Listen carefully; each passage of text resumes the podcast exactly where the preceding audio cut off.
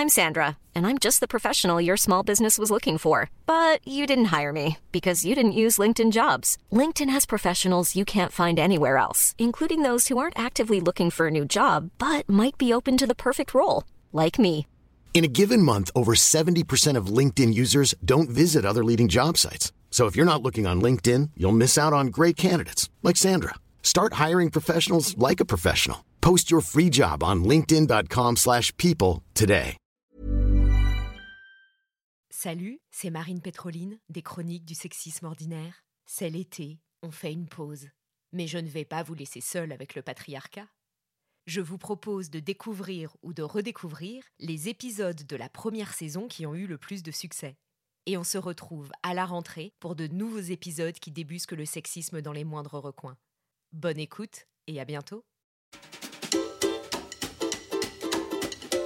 Bienvenue dans les chroniques du sexisme ordinaire, le podcast qui débusque le sexisme dans les moindres recoins. Je m'appelle Marine et avec vous je passe à la loupe des sujets pas si anodins, de la taille des poches de pantalon au calcul du PIB. Car si le diable est dans les détails, le patriarcat aussi. Ici, pas de longs discours, du concret, des faits, le tout avec humour.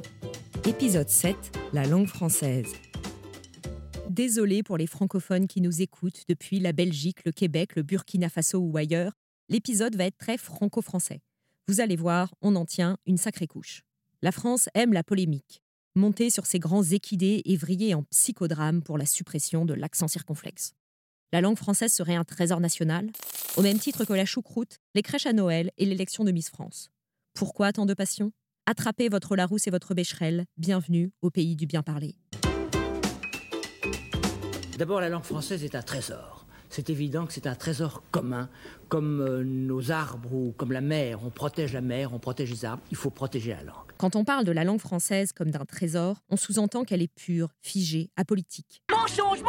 La langue est un phénomène social et évolue en permanence. Je vous mets au défi de comprendre le français du XVe siècle. C'est pas l'anarchie non plus. Tout ne change pas tout le temps. Par exemple, en français, il y a deux genres, le masculin et le féminin. Ça ne change pas. Le neutre, qui existe en latin, s'est perdu. C'est pareil en espagnol et en italien, deux autres langues romanes dérivées du latin. En français, le genre est arbitraire pour les objets et concepts inanimés. Pourquoi la chaise, le tabouret? Par contre, pour les êtres animés, les humains, les humaines et certains animaux, on applique le genre de l'individu. Une femme, un homme, un cochon, une truie. Parler des femmes au féminin et des hommes au masculin, c'est le fonctionnement naturel des langues romanes. Il y a des exceptions, sinon c'est pas drôle. Par exemple, pour les métaphores, on garde le genre du nom qui sert d'image. Un homme idiot sera une gourde. Notez au passage qu'on peut dire un sage-femme. C'est une personne savante et expérimentée, un ou une sage, qui aide les femmes. Cependant, la langue française a subi une masculinisation forcée. Ah bon? Tu crois? Oui, je crois. À partir du XVe siècle, on se pose des questions existentielles. Les femmes peuvent-elles aller à l'université? Sont-elles capables de gouverner et de faire la guerre? Globalement, la réponse a été Ben non, c'est des trucs de bonhomme. après l'éducation, la politique et la guerre, la langue devient un autre terrain d'interrogation et d'exclusion du féminin. Ça commence avec ce qu'on appelle le pronom d'attribut. Une femme disait jusque-là Enrhumée, je la suis et pas enrhumé, je le suis. Mais des lettrés vont affirmer qu'il faut utiliser le masculin. Pourquoi? Ça continue avec les noms de métiers. En 1874, Louis-Nicolas Becherel, oui Becherel, la famille du bouquin de conjugaison, les Kardashians du passé subjonctif. Louis-Nicolas écrit On ne dit pas professeuse, graveuse, compositrice, traductrice, mais bien professeur, graveur, compositeur, traducteur, par la raison que ces mots n'ont été inventés que pour les hommes qui exercent ces professions. Ces mots n'existent pas parce qu'il n'y a pas de femmes qui exercent ces professions, ou bien il n'y a pas de femmes qui exercent ces professions car ces mots n'existent pas. L'œuf ou la poule Les deux, ma générale. Ces mots existent et on les trouve dans des textes anciens, mais ils ont été effacés des dictionnaires. C'est pratique. Ça permet de dire Ce mot n'existe pas. Regardez le dictionnaire du siècle dernier, il n'y est pas. Notez que seuls les métiers avec un certain prestige sont concernés. Professeuse, non. Coiffeuse, pas de problème. Rectrice, pas question. Institutrice, ok. Spectatrice aussi, puisqu'il s'agit de se la fermer et de regarder. Et enfin, Le masculin l'emporte sur le féminin. je vous laisse méditer quelques secondes sur la violence de cette formule. Jusqu'au XVIIe, on emploie plutôt l'accord de proximité qui existe en latin, en grec et dans d'autres langues romanes. On accorde l'adjectif avec le nom le plus proche dans la phrase. Le croissant et la chocolatine sont délicieuses. Mais chacun fait un peu à sa guise. Alors, sous couvert d'harmoniser la langue, certains veulent imposer la règle unique d'accord au masculin, peu importe le nombre ou la proximité. Un croissant et mille chocolatines sont délicieux. Mais pourquoi cette règle plutôt qu'une autre? Selon Nicolas Bosé, le genre masculin est réputé plus noble que le féminin à cause de la supériorité du mâle sur la femelle. Bel argument linguistique, limpide de misogynie. C'était au XVIIIe siècle. Et ensuite, ils ne prennent même plus la peine d'argumenter. Ils assènent simplement que ça a toujours été comme ça. L'accord de proximité se maintient dans les usages, mais il a cédé sous le matraquage à des générations d'élèves que le masculin l'emporte sur le féminin. Coup de grâce en 1976, il n'est plus toléré dans les épreuves de français au concours de la fonction publique. Mais il y a encore des traces. Par exemple, quand on dit des jours et des nuits entières. C'est un accord de proximité. Vous saignez des oreilles de l'avoir entendu? Je ne crois pas. Aujourd'hui, on ne dit plus le masculin et le genre noble. On dit le masculin et le neutre générique. L'idée reste la même, en plus sournoise. Au moins, au 18e, les masculins ne se cachaient pas. La masculinisation de la langue ne s'est pas faite du jour au lendemain. Et il y a eu des résistances. Des femmes lettrées comme Madame de Sévigné ont résisté. Olympe de Gouges, dans sa déclaration des droits de la femme et de la citoyenne, s'oppose à la formule soi-disant universelle homme et citoyen. Ça lui vaudra d'être guillotiné. Certains grammairiens mâles aussi ont protesté. Ces évolutions linguistiques ont permis d'harmoniser la langue, mais la direction choisie relève de l'idéologie misogyne. C'est une transposition dans la langue d'un ordre social où le masculin domine le féminin. En retour, la langue vient justifier l'ordre social en invisibilisant les femmes avec des métiers uniquement au masculin, des droits de l'homme et pas des droits humains, et des chocolatines délicieux. La boucle est bouclée, les femmes aussi. Mais est-ce que c'est vraiment important cette histoire? Affirmatif. Car si le diable est dans les détails, le patriarcat est dans les dictionnaires. Le langage traduit une vision du monde, véhicule des stéréotypes et détermine notre capacité à appréhender la réalité. Le langage est le reflet de la société. C'est aussi un instrument pour agir sur elle. Changer la langue, c'est changer le monde. La langue française a été masculinisée pour légitimer un ordre social défavorable aux femmes. Pour parvenir à l'égalité, il faut la démasculiniser. Le masculin n'est pas neutre. Ceux qui essayent de nous faire croire le contraire protègent un statu quo qui leur est favorable. Ils protègent leurs privilèges. On peut plus rien dire. Ben moi je vous le dis, on peut plus rien dire. Le masculin, c'est le masculin. D'ailleurs, si vous demandez à des enfants de dessiner un docteur, un pilote ou un président, elles et ils dessinent des hommes. Les noms de métier, ce fut le premier combat pour démasculiniser la langue française, mené entre autres par Benoît de Groult dans les années 80. Pour la grande majorité des cas, il n'y a pas de difficulté, parce que le mot existe déjà. Il suffit de le réhabiliter, comme autrice. Pour quelques mots, il a fallu en créer de nouveaux. Par exemple, une agente, une ingénieure avec un E et pas ingénieuse qui est un adjectif. Mais les habitudes ont la vie dure. Pourquoi autant de résistance? Quand on étudie le langage, il y a deux approches. Les grammairiens et grammairiennes sont dans la prescription. Ils disent comment il faut parler. Les linguistes sont dans l'observation et décrivent comment les gens parlent sans leur dire comment faire. La langue française, contrairement à l'anglais, est plutôt dans l'équipe grammaire. Il y a des règles à apprendre par cœur, des dictées, et gare à toi si tu fais des fautes. C'est bien pratique d'ériger des règles. Ça permet d'affirmer que ça a toujours été comme ça, c'est la nature. Ça dépolitise le débat. La langue est un outil de domination politique et sociale. Domination des hommes sur les femmes, des riches sur les pauvres. Écoutez une personne parler et vous pouvez la situer socialement. Dit-elle Je vais au coiffeur Montrer à l'autre qu'on maîtrise mieux la langue, c'est lui rappeler son infériorité. C'est une violence symbolique. Par exemple, sur les réseaux sociaux, quand on écrit J'écouterai tes arguments quand tu ne feras plus de fautes d'orthographe, sous-entend Tu as le droit d'exprimer une opinion si tu maîtrises la langue comme je la maîtrise. Sinon, ta gueule. Autre exemple de violence symbolique par le langage, quand un homme appelle une collègue ma jolie, sous couvert de faire un compliment, il l'infantilise. La femme ne sait pas quoi répondre, le mec en face interprète qu'elle consent à cette domination et s'arrogera éventuellement le droit d'aller plus loin dans un continuum de violence qui pourra mener au pire. Une langue masculinisée est donc un instrument de plus pour inférioriser les femmes. La langue a été aussi un outil politique pour asseoir le pouvoir de la monarchie face à l'Église, pour unifier la France révolutionnaire ou pour dominer les populations dans les colonies.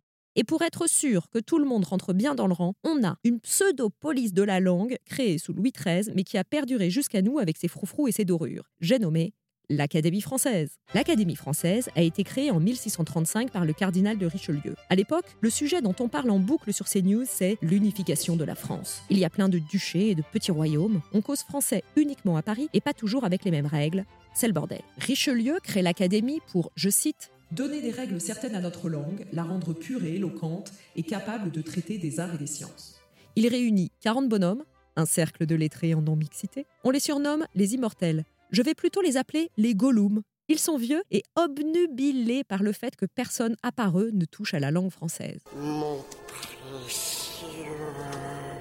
Les Gollum ont un bel habit vert, une épée sur le côté et une mission écrire un dictionnaire, une grammaire, une poétique et une rhétorique. Depuis 1635, ils n'ont bossé que sur le dictionnaire. La dernière version date des années 30. Ils ont commencé la suivante, mais ils n'en sont qu'à la lettre S, plus précisément au mot sérénissime. Tout le monde sait que ce dictionnaire sera périmé dès sa parution, vu la vitesse à laquelle les académiciens taillent leurs crayons. Il faut dire que les académiciens ne sont pas des as de la linguistique, de la grammaire ou de la lexicographie. Ce sont à 95% des politiques, des militaires, des avocats, des médecins, des écrivains. Tous ces gens utilisent très bien la langue, et parfois ils font de la littérature. Mais est-ce qu'on vous nomme ingénieur chez Renault parce que vous savez conduire une voiture?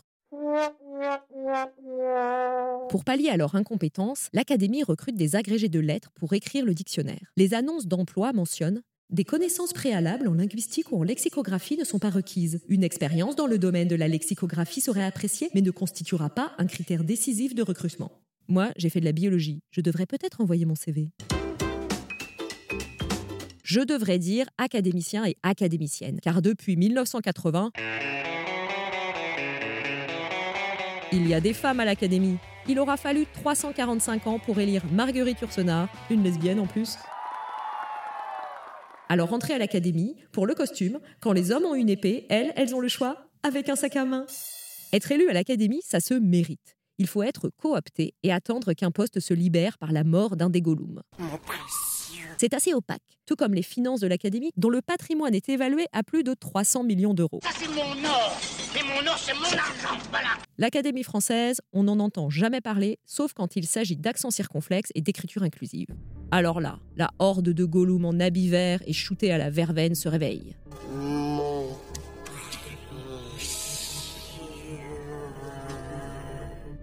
L'Académie s'est opposée à toutes les propositions pour rendre la langue française moins sexiste. Premier round dans les années 80 avec la création de la commission sur la féminisation des noms de métiers présidée par Benoît de Groult. Certains Gollum se sont sentis dépossédés de leurs prérogatives alors que ça faisait plusieurs années qu'on créait des commissions pour faire le boulot qu'ils ne faisaient pas. Alain Pierrefitte, par exemple, s'est empressé d'affirmer dans une tribune parue dans le Figaro que, en français, Le masculin joue le même rôle que le neutre dans d'autres langues. Mais qui est Alain Pierrefitte? Un éminent linguiste? Que nenni, ma bonne amie. C'est un diplomate et homme politique, ministre sous De Gaulle, Pompidou et Giscard, à l'origine de l'ORTF et d'une loi Liberté et Sécurité. Il a aussi été sénateur et président du comité éditorial du Figaro et il a écrit deux essais sur Le mal français. Deuxième round, à la fin des années 90. La gauche revient au pouvoir. Dans le gouvernement Jospin, quelques ministres demandent qu'on les appelle Madame la ministre. À l'Assemblée nationale, des députés de droite se font un plaisir de donner du Madame le ministre. Ça fait jaser. En 98, Jospin émet une circulaire selon laquelle il convient de recourir aux appellations féminines pour les noms de métiers, de fonctions, de grades ou de titres. Il respecte juste la règle selon laquelle, en français, on parle d'une femme au féminin et d'un homme au masculin. Trois Gollum, dont une femme, les ravages de la misogynie intériorisée, implorent le président de la République, Chirac à l'époque, manger des pommes, de laisser au moins les ministres au masculin. En fait, c'est briser une des lois profondes de la langue, c'est aller contre son génie, et c'est plutôt, à mon avis, euh, mettre l'orgueil là où il n'est pas. L'orgueil, ça serait pas plutôt du côté de ceux qui ont décrété le masculin genre noble? Troisième round en mars 2002. Pendant les campagnes présidentielles et législatives où ça s'agite sur la parité et la parité linguistique. Bien entendu, l'Académie est contre. Pourtant, ce n'est pas si dangereux ni compliqué, puisqu'il ne faut pas féminiser la langue française, juste la démasculiniser. Sur les noms de métiers, 20 ans plus tard, la bataille est gagnée, l'Académie abdique en 2004. Mais aujourd'hui, ce qui enflamme les passions, c'est l'écriture inclusive, aussi appelée langage non sexiste ou langage épicène. Pour les Gollum, ça aboutirait à une langue désunie, disparate, un péril mortel. Le danger pour l'humanité, c'est pas le changement climatique ou un pangolin qui a la grippe, c'est le point médian, le début du grand remplacement, la fin de la civilisation. Pourtant, l'écriture inclusive, ce n'est qu'un ensemble d'outils linguistiques dont certains sont déjà largement utilisés. Par exemple, la double flexion. Français Français À l'époque, le général de Gaulle a été vivement critiqué par l'Académie française. Précieux Et quand on renseigne sa date de naissance, né le avec le E entre parenthèses, c'est de l'écriture inclusive. C'est comme Jean-Michel Blanquer, ancien ministre de l'Éducation nationale. Vous voulez interdire l'écriture inclusive? Ben, faut remplacer quasiment tous les formulaires administratifs. Eh ben, bonne chance. Mais sérieusement, le E entre parenthèses, c'est un peu comme si on disait euh, Ah oui, vous êtes ce truc exotique et secondaire que sont les femmes? Bon, allez, dans la parenthèse, et n'en parlons plus. On peut utiliser un autre symbole, le point médian, pas plus compliqué, plus léger, mais il déchaîne les passions. Que disent les ennemis de l'écriture inclusive? Argument numéro 1, c'est trop compliqué. Les jeunes ne vont jamais réussir à écrire correctement. Déjà qu'ils et elles ne savent plus aligner quatre mots et communiquent à coups de vidéos TikTok. Ce sont les mêmes qui s'insurgent contre la suppression de l'accent circonflexe et refusent la dernière réforme de l'orthographe. Mais là, c'est pas trop compliqué. Hein. On se traballe encore 5000 mots qui peuvent s'écrire de deux façons différentes, des lettres muettes et des doubles consonnes, mais c'est pas un problème. Il suffit de faire un effort. Argument numéro 2. Ça exclut les dyslexiques et les malvoyants. Le reste du temps, on n'en a rien à foutre des handicapés. Et là, tout d'un coup, c'est hyper important. Je suis d'accord, mais j'appelle ça de l'opportunisme. Travaillons avec les personnes concernées pour leur rendre la vie plus facile tout en rendant la langue moins sexiste. On va trouver des solutions. Faut juste être de bonne volonté et s'y mettre sérieusement. Argument numéro 3, c'est moche. Institutrice, le plus beau métier du monde, mais autrice, c'est moche. La beauté, c'est subjectif et ça n'a jamais été une règle de grammaire. L'écriture inclusive, c'est une question d'habitude. Comme le sport, euh, c'est une question de motivation et d'effort. Vous l'aurez compris, changer la langue permet de construire une société plus égalitaire. On peut créer toutes les lois et les numéros d'urgence qu'on veut. Si on continue à matraquer que le masculin l'emporte sur le féminin, on continue à légitimer la violence. Le langage, c'est le pouvoir. Sinon, pourquoi passerait-il autant de temps à vociférer et s'offusquer? Parce qu'ils sont d'une ignorance crasse en linguistique et parce que personne n'aime perdre ses privilèges. Alors nous, on résiste et on se bat avec un langage inclusif. Et tant qu'on y est, comme le propose Eliane Viennot, débranchons l'Académie française, coupons le million d'euros qu'on lui refile chaque année alors qu'elle est déjà pétée de thunes. Elle s'éteindra d'elle-même et tout le monde sera plus tranquille. Merci d'avoir écouté cet épisode. Si vous voulez aller plus loin, je vous recommande plusieurs articles et vidéos dont je mets les références dans les notes. Il y a entre autres une conférence d'Eliane Viennot, qui a aussi écrit plusieurs livres tout à fait accessibles quand on n'est pas spécialiste. Plus généralement sur la langue française, il y a le livre Le français est à nous, petit manuel d'émancipation linguistique, Laëlia Véron et Maria Candéa. Laëlia Véron anime aussi le podcast Parler comme jamais. Vous retrouverez toutes les références dans les notes. On se retrouve bientôt pour débusquer le sexisme dans les moindres recoins. On n'a pas fini de se retrouver, car le patriarcat, c'est comme un académicien, ça s'agite beaucoup trop. La prochaine fois, on parlera de sport. Si vous aimez ce podcast, si vous pensez que le monde ne se porterait que mieux si plus de gens l'écoutaient, abonnez-vous, parlez-en autour de vous et mettez 5 étoiles avec un commentaire gentil de préférence dans Apple Podcasts, Spotify ou votre plateforme préférée. Vous pouvez aussi nous suivre sur Instagram et vous abonner à la newsletter pour plus de décryptage et de punchlines antisexistes. À bientôt.